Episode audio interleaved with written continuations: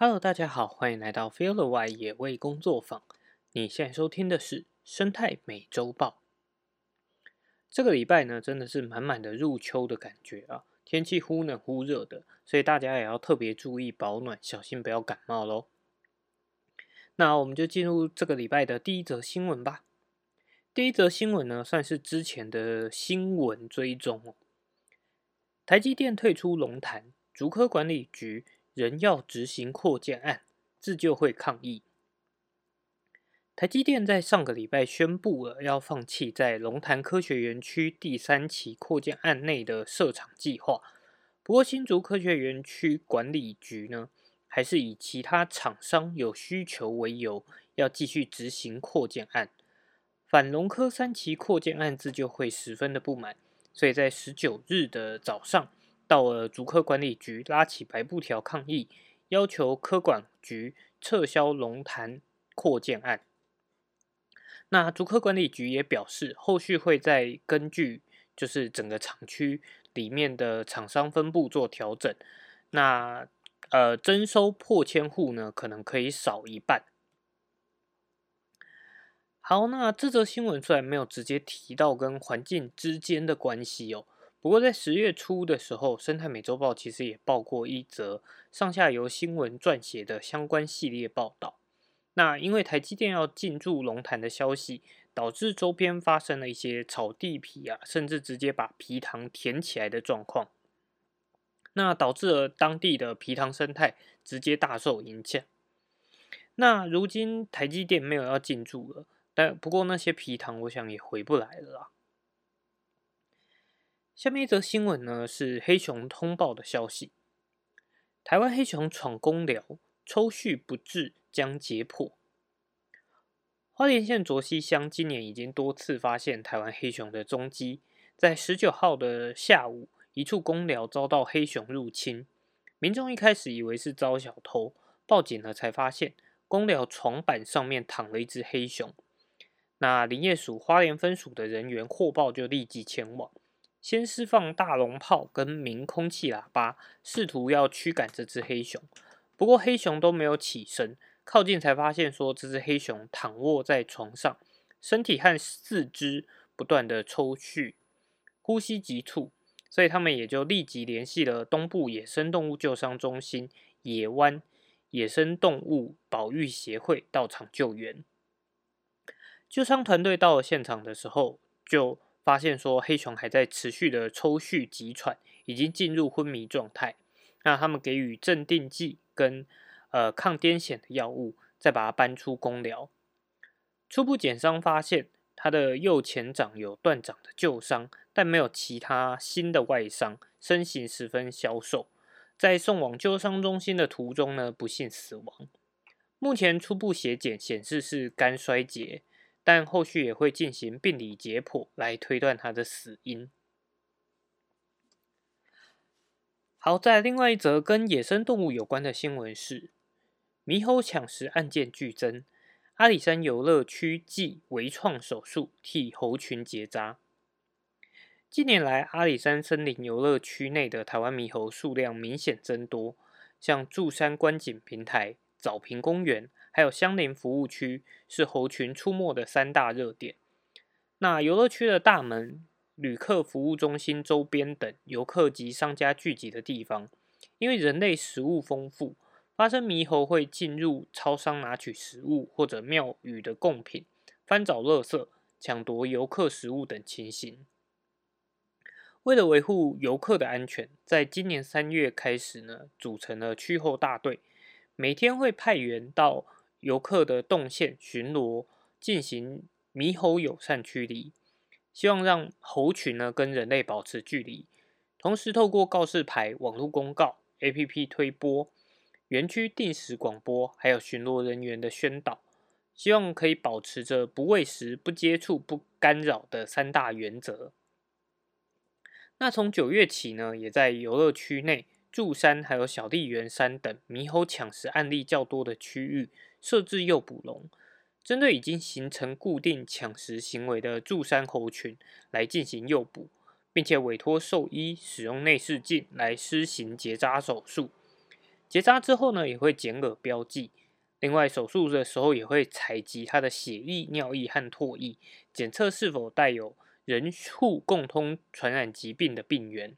作为后来后续猕猴族群监测的资料来源。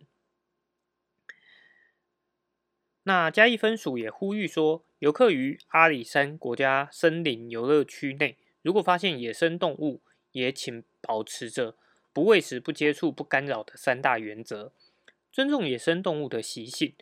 不要主动接触喂食，也请避免在野生动物前饮食。除了降低猕猴接触人类食物的机会外呢，也能避免感染人畜共通传染疾病，降低人口冲突。说真的啊，如果要让猕猴放弃抢食哦，是一条很漫长的路。毕竟，就像人一样，要戒掉坏习惯，不是一天两天的事情。所以，最好的办法呢，其实还是让他们不要养成就是跟人类接触啊，去抢习惯人类食物的这样的坏习惯哦。那跟喂食有关的新闻呢，还有另外两则：玉山全面撤出垃圾桶，野生动物转向觅食。近年来，在玉山国家公园管理处的培育之下，园区内的野生动物有增加的趋势，加上疫情解封，游客数量也渐渐攀升。垃圾处理和动物保育成为了迫在眉睫的问题。因此，为了避免动物翻找垃圾桶取食，塔塔家去年底呢撤光了所有的垃圾桶，只剩下两个防熊垃圾桶，希望可以减少垃圾量。玉管处的副处长表示。主要的目的是希望游客呢可以把垃圾带下山，让山林维护一个清洁的环境，也让野生动物没有吃垃圾的疑虑。玉管处表示，撤掉垃圾桶后，目前成效相当良好，但还是有部分的游客会将剩菜剩饭丢到公厕的垃圾桶，导致精明的动物只要看到有人进出厕所，就会潜入翻找。玉管处也提醒。游客来到塔塔家，应该要尊重自然，切勿喂食野生动物，避免发生人兽冲突。如果有饮食的需求，除了务必将自己制造的垃圾带下山，也可以善用园区内的公餐服务，维护美好环境之外，也避免影响动物觅食的自然习性。另外一则跟喂食有关的新闻呢，是发生在中国，野狼被游客投喂到判若两狼。专家解释，不应干预动物生存法则。有中国的网友呢，在近日发布影片称，在青海可可西里国家级自然保护区，有只野狼因为经常被游客投喂，导致体型呢变得圆滚滚，简直判若两狼。而这只野狼呢，也在网络上迅速走红，引发关注。根据搜狐新闻的报道。网友发布的影片显示，这只野狼自从被喂食之后呢，都会在车辆边徘徊，赖在前面不走，甚至还会向车辆摇尾巴，对人类露肚皮撒娇。有人投喂食物的时候呢，野狼也会迅速跑上前，性情改变了许多。事实上，在青海野外公路沿线，野生动物被投喂的情形非常常见。除了野狼之外，棕熊也常常被喂食。对此呢，野生动物研究专家就表示，自然生态系统是个复杂的食物链，如果非必要的情况下，不应该干预动物的生存法则，因为有可能会产生不良的后果。虽然相信民众是出于善良好意，但善良需要理性，否则就可能造成了反效果。只能说喂食这件事情，我想在世界各地都是有一样的问题啊，就是大家基本上都是哦，看到动物，不管是出于好奇还是出于好心，就会想要去做这个样这样喂食的行为。可是就像新闻里面提到的，善良是需要底线的，不然你的善良可能会反而造成了反效果。那你认为说，哎，你好像帮助到了这只动物，但你其实害了它。失去在自然环境下生存的能力哦。好，下面一则新闻呢是探索基隆海洋之美，揭开潮境保护区生态调查及海洋公民科学家成果。今年度基隆市政府持续借由海洋保育署补助的海洋保育区经营及管理维护计划，除了不断累积望海巷潮境海湾资源保育区的基础性生态调查数据外，今年度呢更延续了去年海洋公民科学家研习营课程，并扩大办理陆域潮间带还有水域的进阶课程。让更多民众可以参与海洋公民科学家的培训课程，共同记录潮境保育区的保育成效。那潮境保育区成立到现在已经有超过七年了。透过今年度的调查，不仅鱼类鱼种的总数量比二零二二年来的多，对比保育区内外的生态，之前总共有记录到四十二科一百六十五种的鱼类。那潮境保育区里面就记录到了一百五十一种，而且呢，更记录到比较多体长超过四十公分以上的大型鱼类，总生物量优于保育区外五到二十七倍，足以显示潮境保育区内丰富的生物多样性。那基隆市产业发展处的处长就表示，保育区是否有成效，其实需要持续的透过定期调查。建立系统化的生态调查数据，以持续追踪影响生物数量的各种因素，进而作为海洋保育政策滚动式调整的依据。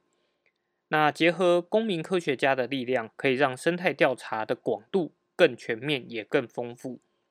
另外，为了永续经营，基隆市政府针对潮境保育区定定了二点零的管制方式，未来将分成核心区和永续利用区。并订定分区管制、总量管理，还有资格审核等限定，以维护海洋保育区内的生态资源。目前已经由农业部核定了，那在明年的第一季呢，就会正式的公告实施。海洋保育署组长表示，不是只有科学家才能做调查，只要每个人手上有简单的相机记录工具。都能够成为海洋公民科学家。那透过各位的努力，就可以记录到不止基隆，甚至全台湾的潮间带以及水下珍贵的生态记录照，让这个活动变成一个很好的公民实践，也让海洋保育的观念升值在每个人的心中。在今年度，他们总共举办了六场不同类型的海洋公民科学家培训营，包含广受好评的水域基础课程。以及扩大办理的水域进阶课程，还有陆域的潮间带课程，学员不仅会学会就是海洋生物的辨识，还有水下摄影的技巧，还会进行资料收集的教学，使得未来学员有机会参与实地的生态调查，协助监测保育区内的生态状况，进而累积潮境保育区内的生物资料库，建立。定性调查还有定量调查的相关数据哦。今年总共培育出了呃九十五位的海洋公民科学家，而且募集了超过一千两百张的潮境保育区内珍贵照片。其中借着海洋公民科学家的镜头，更在草境保育区内记录到一种深海蟹奇特的伪装行为。他们会捡取珊瑚放在身上来作为伪装。那学者专家呢？目前还在收集收集相关的资讯，并协助辨认出这个该生物的物种。这样的记录呢，不仅为呃草境保育区增添了一丝神秘感，更凸显出了海洋公民科学家的无限可能。明年基隆市政府呢，也持续办理相关的课程，并且扩大到基隆西岸的海域，希望让更多人能够参与并了解海洋保护的重要性。也让参与者透过大数据分析，更清晰的可以看到海洋资源的趋势，并为其保护做出更有针对性的贡献，一同守护我们珍贵的海洋资源。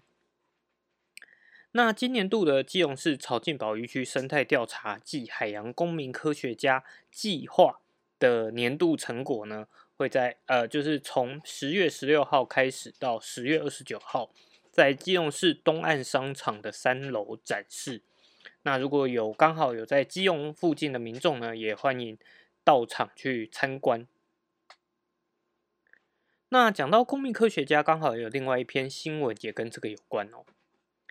淡水河鸟类调查志工招募开跑，体验并记录流域的生态多样性。为了管理及保护淡水河生态，新北高滩处近年持续做流域鸟类调查。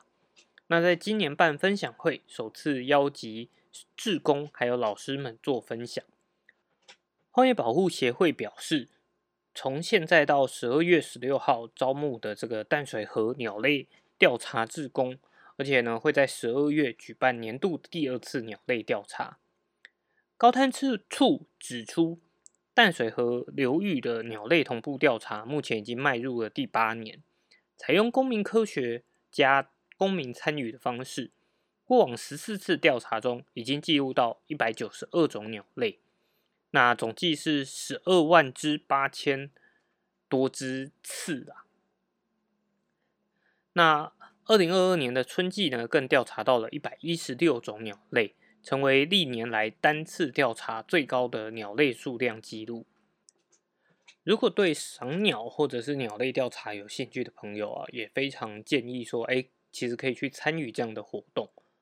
那如果之前其实还不知道什么叫公民科学的朋友啊，其实公民科学一般来讲就是，呃，让一般民众在接收过一些基础的训练之后，就可以协助做一些科学资料的收集。以补足研究人员没有办法一直在当地而没有收集到的资料，所以如果有更多的公民科学家，我们就可以更全面的了解我们的环境。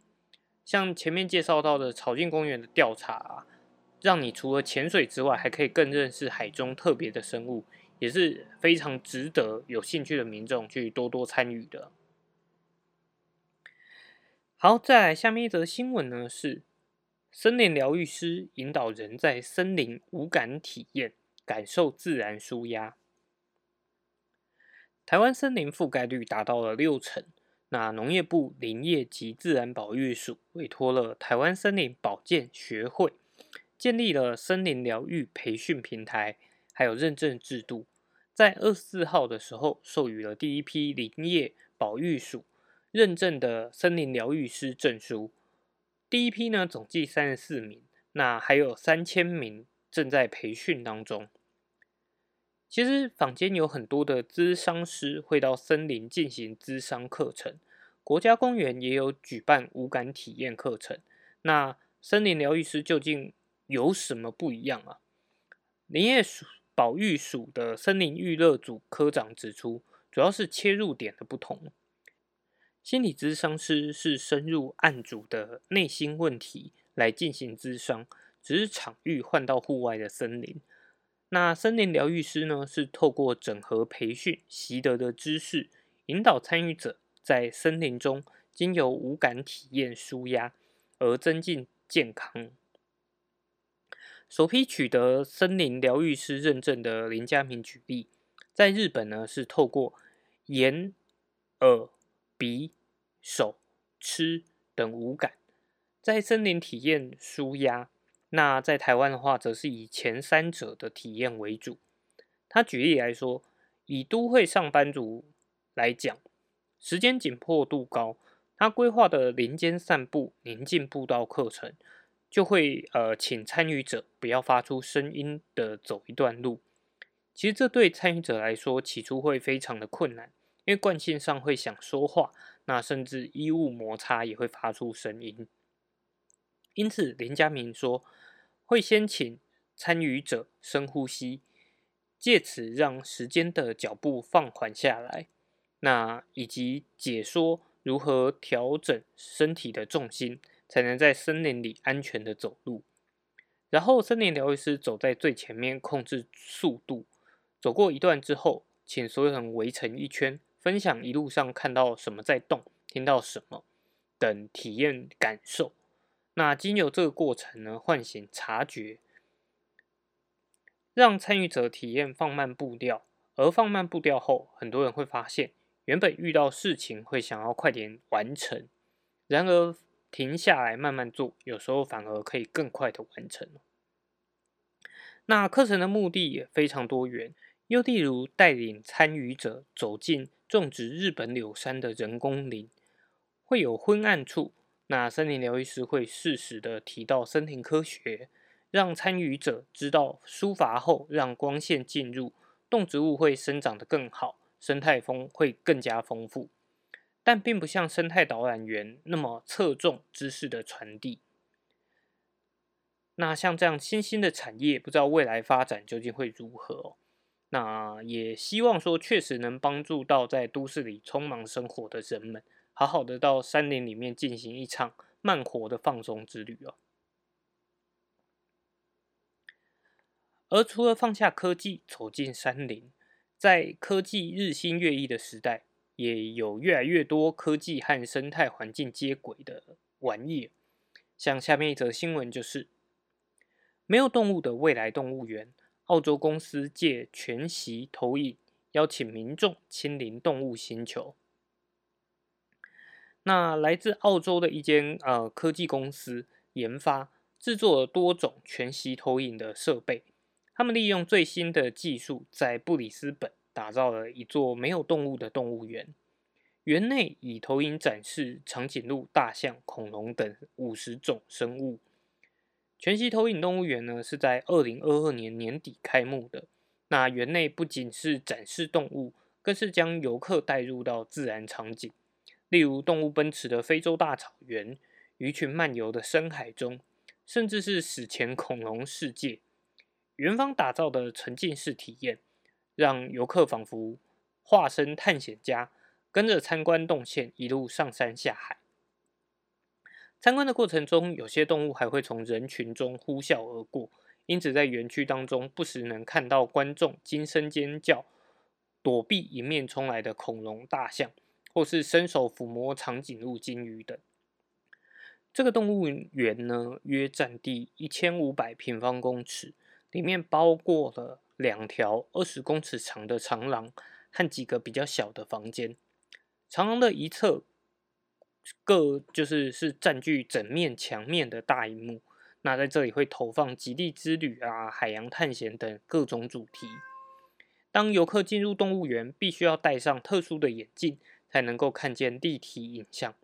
投影机器呢，也能够追踪眼睛眼镜的位置。根据每个人所处的方位不同，为每双眼睛生成独特的视角。也就是说，如果你绕着虚拟的动物走动，就能够看见动物不同角度的样貌，而且动物仍然留在原地，仿佛真实存在空间当中。除了拟真的影像啊，园区还透过各种装置打造四 D 体验，制造动物的气味、花草树木的香气、北极的冷风等等。让游客更能沉浸于动物世界。不过，目前因为技术的限制啊，园区的每个房间隧道最多只能同时容纳五个人，因此每次体验的时间有限，游客最多只能在园区内待九十分钟，而且需要事前预约。那像这样的动物园，你会想去吗？虽然我觉得动物还是会有一些东西可能还没有办法模拟出来啊。不过，像这样新奇的体验，还是让我非常的想要去尝试看看。也不知道会不会有一天，其实动物园里面的动物被偷偷换成了机器人，而我们都没有发现。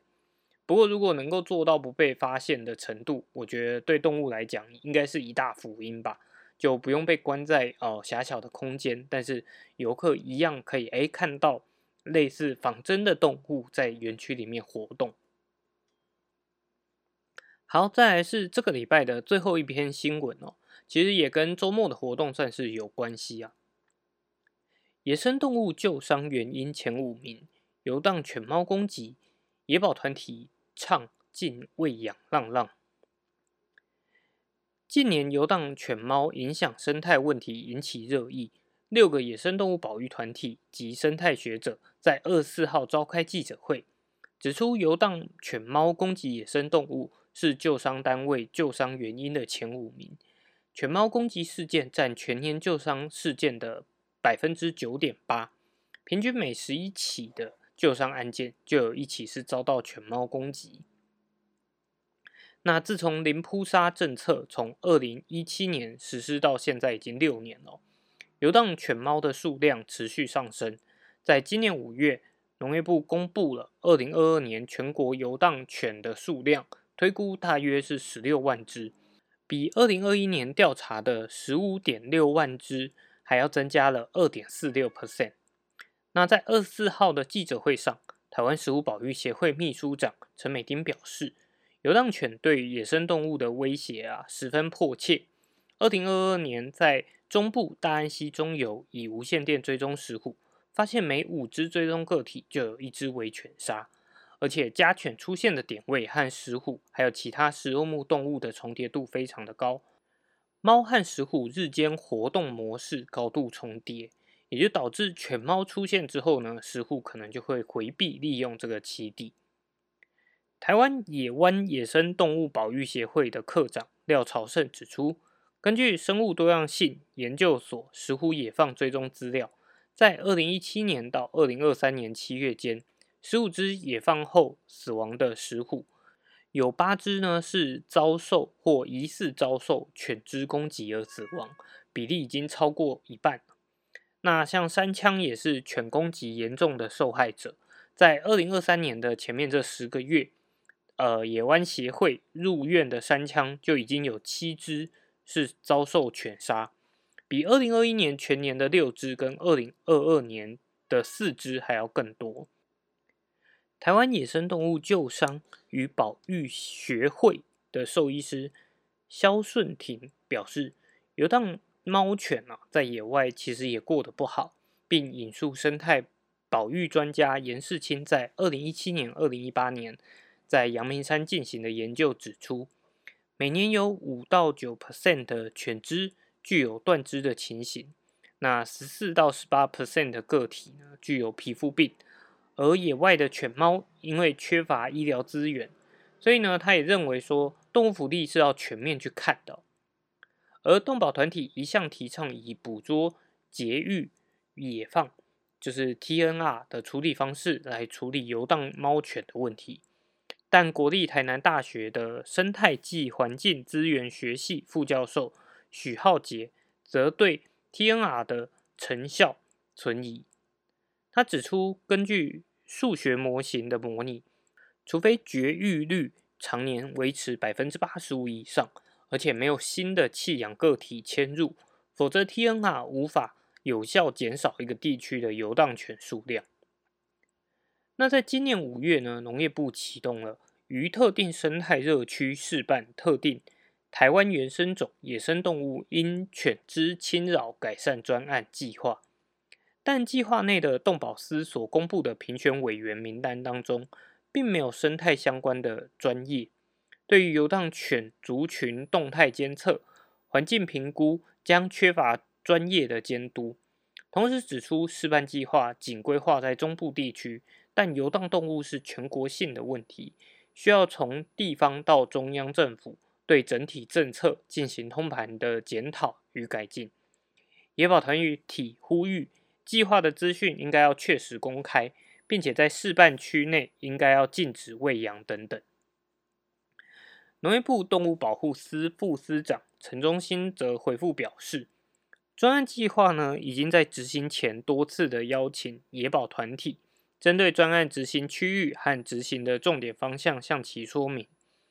而专案计划内执行喂养管理，亦将设立禁止喂养的告牌。告示牌，如果喂养行为呢有污染环境者，将以违反废弃物清理法告发。未来也希望地方政府和土地管理单位针对喂养行为进进行管制。好，只能说动保司的回复真的非常的官腔啊。虽然说在计划初期有邀请动保跟野保方开过会，但不是开过会就没事啊。当时开会提到的问题也应该要解决才可以啊。那喂养问题也只是选择用告示牌，然后还要有污染环境才能够以废弃物清理法告发，再把责任推到地方，我觉得真的是蛮不好的啦。那不过这也难怪，在十月二十九号由呃为野生动物而走行动联盟发起的活动要持续的举办。在十月的二十九号下午一点半到晚上的六点哦，在立法院济南路上有为野生动物而走的游行活动。活动方提出的活动诉求主要为：第一点，应该要重视犬猫源头管理，落实动保法。那内容包含了全面落实饲主责任，包含宠物登记和绝育等；依法行政进行繁殖买卖业总量管制，以及取缔不法饲养行为，包含了放养、弃养，还有非法繁殖。第二点是游荡犬猫的数量管理，包含了各县市清楚盘点游荡犬猫的状况，例如整体的数量啊、放养、流浪的比例等等。然后是禁止不当喂养行为，那也包含了政府应该要检讨精进台湾原生种野生动物受游荡犬侵扰改善示范专案计划的未来成效，并推广到全国来进行实施。那还有检讨过去 TNR、TNSA 等犬猫族群管理的成效。然后以科学数据作为管理游荡犬猫族群的依据，并明定减量的期程。第三点呢，是促进社会对于生态保育的概念落实于施政还有教育上，包含了动保政策应该要纳入考量生态系的维护，然后还有政府应该要积极向民众推广保育和动物福利的概念。好，以我个人来说，我觉得顺序就是。呃，应该要稍微转换一下啦。那我个人的建议，其实会变成说，其实第一点应该要改成游荡犬猫的管理，那里面就包含了去检讨过去以 TNVR 为主轴的管理策略是否有成效。那再来就是直接面对了，而游荡犬猫对于野生动物造成问题的野外环境游荡犬猫的移置。那当然里面就要包含了呃收容场地的盘点。并且检讨如何最有效达到收容目的，并讨论恢复安乐死的必要性。那这边恢复安乐死当然不是呃随意的扑杀，而是应该要去探讨说，以收容场所来讲，怎么样的环境可以让动物达到就是稳定的动物福利。那当动物的就是在这个环境下，它其实已经没有办法过得呃比较好，甚至它的状态是不好的，就应该以安乐死把。这个就是让动物好走，另外一方面呢，也让这个场域可以空出来，可以呃做更好的收容管理。那在还包含了全面禁止喂养游荡猫犬，而且应该要列入动保法。如果说是有特殊需求，应该要向主管机关来申请，并且限制场地跟时间。只要不是有申请的人呢，通通一律违法办理，那就进行罚款。那当然，第三点就是清楚盘点，呃，游荡犬猫的状况，作为就是后续管理族群的依据，而且要明定出来减量的提成。再来呢，才是全面落实四主责任。那全面落实落实四主责任里面就包含了，呃，宠物登记跟绝育，还有繁殖贩卖管理。那繁殖贩卖管理这个部分，我觉得应该是呃，所有的动物出生就应该要做登记。以管理诶每一个呃繁殖场它的动物就是繁殖状况，那在这样子从源头就是动物出生或者是进口的时候就开始做管理，到买卖方再到饲主，这样子才能更有效的全面去掌控说，哎，我们现在到底有多少宠物存在？再来也包含了应该要来检讨地方动保工作人员不足的问题，并且呃就是探讨是否需要扩编。以让这个动保工作人员呢，可以更实质的去就是访查或者是处理这些不良的饲养行为。最后呢，则是呃促进社会对生态保育的概念落实施政与教育。那里面就包含了呃动保政策应该要纳入生态系的维护政策，应该要积极向民众推广保育和动物福利的观念。不过对我来讲，更重要的其实应该是各个跨部会如何去建立良好的沟通管道跟互相配合啊。好，那最后还是要推荐大家，如果这个周末没有事情的话呢，希望大家可以一同到立法院来为野生动物而走。当天我也会到场声援，不过应该没有人特别会来找我啦。好，那这个礼拜的生态美洲报呢，就到这边。喜欢我们的节目，欢迎追踪我们的 Podcast 频道。我们同时也有脸书的粉丝专业、Instagram 跟 YouTube 频道哦。那我们就下礼拜再见啦，拜拜。